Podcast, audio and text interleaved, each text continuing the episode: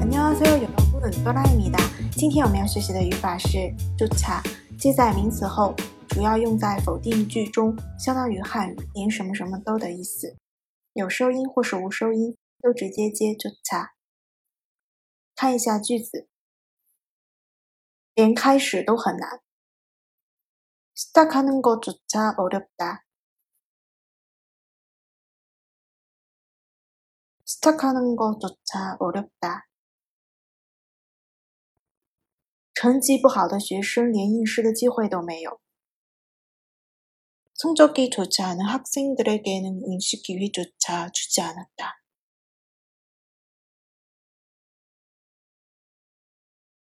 성적이 좋지 않은 학생들에게는 응시 기회조차 주지 않았다.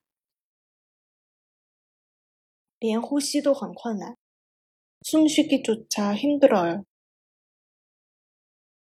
숨쉬기조차 힘들어요. 连痕迹都没有. 흔적조차 없어요. 흔적조차 없어요. 在新浪微博公众号“喜马拉雅”搜索“刀扎固”就可以找到我啦。